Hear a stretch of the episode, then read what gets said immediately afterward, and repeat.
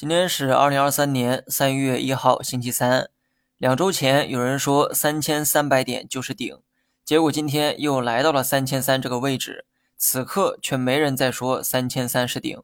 但后面如果说再跌下去的话，我猜又会有人出来喊三千三就是顶。人呢就是这样哈，永远不长记性。从技术面来看，今天的上涨可以理解，因为昨天就已经出现了企稳的迹象。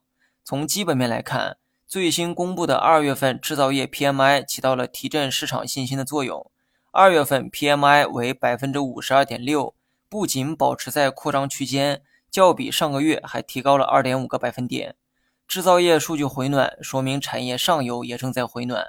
一条龙传下来，后面有关中下游的数据也会逐步得到改善。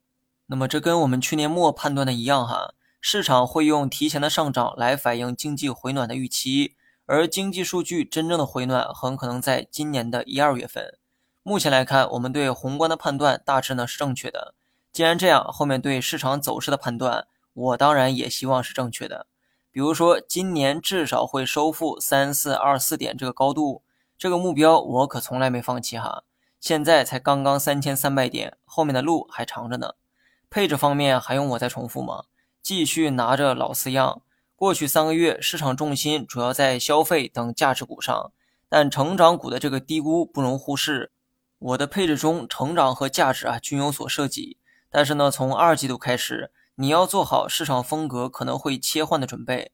消费类的价值股当然要拿着，但是二季度过后，可能是医药、芯片等成长股的表现机会。剩下的就没啥好说的了哈。今天市场情绪非常的高亢，短线可以继续乐观一些。至于长线嘛，我一直都很乐观。好了，以上全部内容，下期同一时间再见。